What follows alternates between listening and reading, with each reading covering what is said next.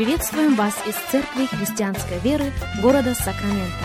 Мы молимся о том, чтобы последующие 15 минут послужили вашему назиданию и духовному утверждению. Присоединяйтесь к нашему эфиру, как пастор Сергей Головей предлагает вашему вниманию передачу «Настоящая истина».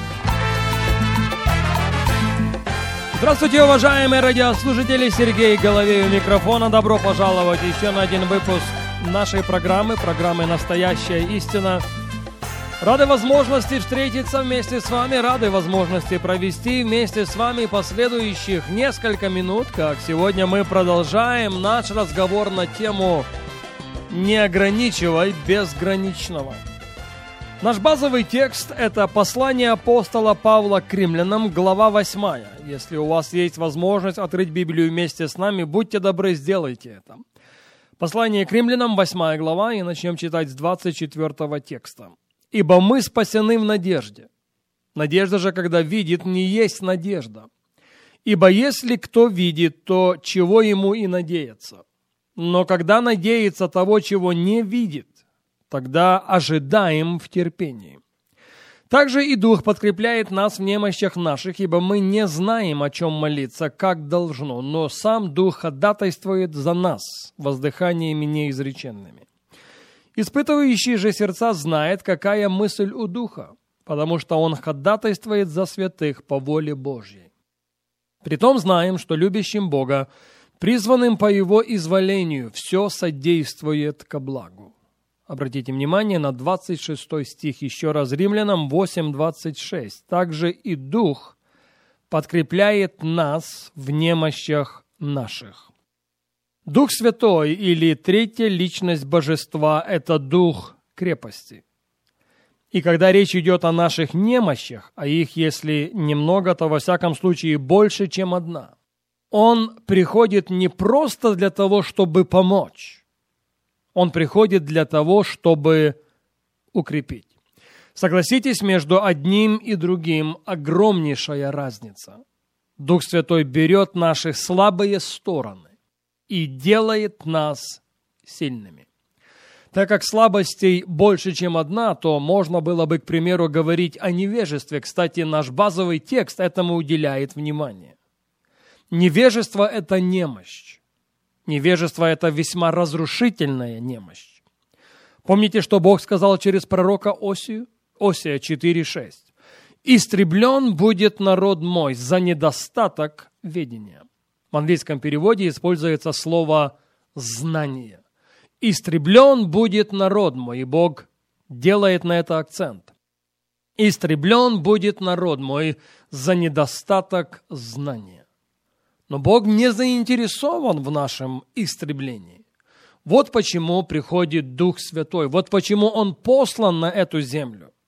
Одна из Его миссий, чтобы укрепить нас, чтобы сделать нас сильными. Не так ли? Но мы ведем речь не об этом. Мы ведем речь о слабости, мы ведем речь о немощи, сводящейся к нашей предрасположенности ограничить Бога. Еще раз книга Псалмов, 77 глава, и мы начнем читать с 32 стиха. Псалом 77, 32. При всем этом они продолжали грешить и не верили чудесам Его. И погубил дни их в суете, и лета их в смятении. Когда Он убивал их, они искали Его, и обращались, и с раннего утра прибегали к Богу и вспоминали, что Бог их прибежище, и Бог Всевышний, избавитель их.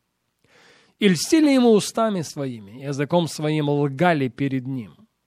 Сердце же их не было права перед ним, и они не были верны завету его. Но он милостивый, прощал грех и не истреблял их, многократно отвращал гнев свой и не возбуждал всей ярости своей. Он помнил, что они плоть, дыхание, которое уходит и не возвращается. Сколько раз они раздражили его в пустыне и прогневляли его в стране необитаемой. И снова искушали Бога и оскорбляли святого Израилева. Обратите внимание на 41 стих, Псалом 77, стих 41. «И снова искушали Бога и оскорбляли святого Израилева. Кстати, предостережение об этом прописано для нас и апостолом Павлом в его послании к Ефесянам. Ефесянам 4.30. «И не оскорбляйте Святого Духа Божия, которым вы запечатлены в день искупления». А сейчас мы обратимся к английскому переводу этого стиха. Псалом 77, стих 41. «И снова искушали Бога, и ограничивали святого Израилева». Слышите? Снова искушали Бога и ограничивали святого Израилева. Позвольте мне повториться в следующем.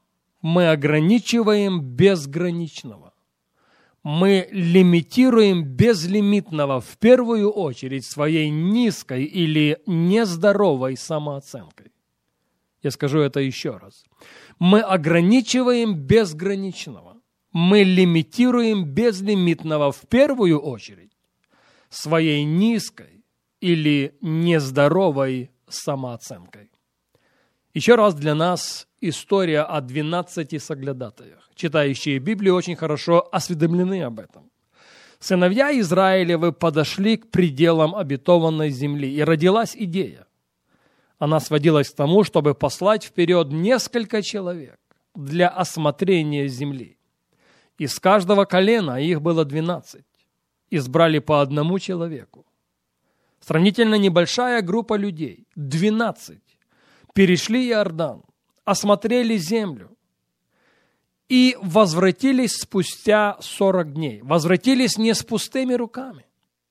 Они принесли плоды обетованной земли в доказательство того, что мы там были. Мы многое увидели своими глазами. Мы смогли осязать это своими руками. И действительно, земля, в которую Бог нас вел все это время, это хорошая земля это благословенная земля. Но, и вот здесь чисел 13.34. Там видели мы и исполинов, сынов Янаковых от исполинского рода. И мы были в глазах наших перед ними, как саранча. Такими же были мы в глазах их. Да, действительно, земля хороша. Да, действительно, плоды замечательны. Но есть одно но. Кроме всего прочего, что мы увидели, там нельзя было не заметить сыновей Янаковых от исполинского рода. И мы были в их глазах, как саранча. Но прежде чем мы стали саранчой в их глазах, и на это я обращаю внимание, мы были в наших глазах перед ними, как ничего не стоящие. Еще раз, чисел 13.34. Послушайте и послушайте очень внимательно. И мы были в глазах наших перед ними, как саранча, как кузнечики. И такими же мы были в глазах их. Друзья, мораль предельно проста. Какими мы видим себя – Такими видят нас люди, нас окружающие. Проблема-то в чем? Проблема в том, что они говорили больше о величии сыновей Янаковых, чем о величии самого Бога. Говорить о чем-то величии значит давать Ему над собою полную власть. Кто кем побежден, Христос заявляет, тот тому и раб если мы побеждены величием сыновей Янаковых, значит, они владычествуют над нами. Если мы побеждены, если наше сердце покорено величием безграничного, величием безлимитного Бога, значит, безграничный и безлимитный Бог имеет над нами огромнейшую и огромнейшую власть. И вот к этой мысли мы должны будем возвратиться на нашей следующей радиопередаче.